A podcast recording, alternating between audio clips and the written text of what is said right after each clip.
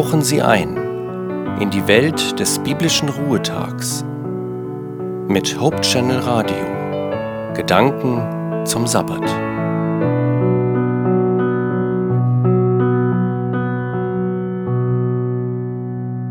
Der Weihnachtsstress liegt hinter uns, also ich persönlich genieße sie, die Zeit zwischen den Jahren.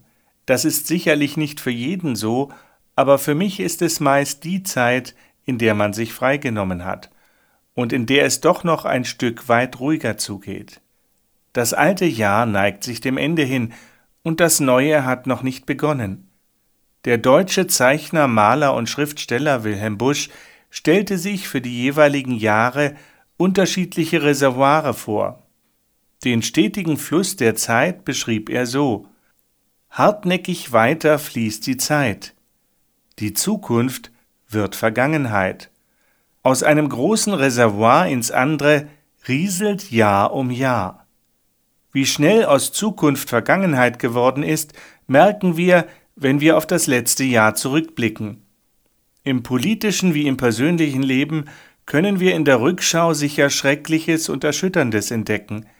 Aber genauso finden wir auch viel Schönes, das uns dankbar sein lässt und an das wir uns gerne erinnern.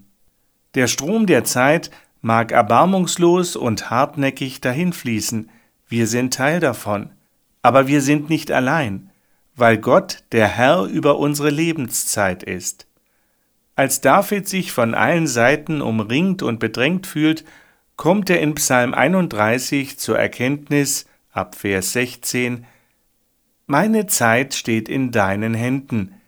Errette mich von der Hand meiner Feinde und von denen, die mich verfolgen.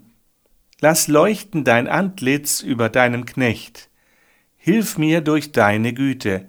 Herr, lass mich nicht zu Schanden werden, denn ich rufe dich an.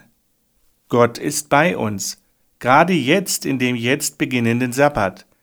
Ich wünsche Ihnen, dass der letzte Sabbat im Jahr 2016 für Sie ein besonders schöner Tag wird. Und wenn es Ihnen nicht so besonders gut gehen sollte, wünsche ich Ihnen besonders Gottes Kraft und Mut. Gottes Segen rundherum wünscht Ihnen Ihr Joachim Lippert.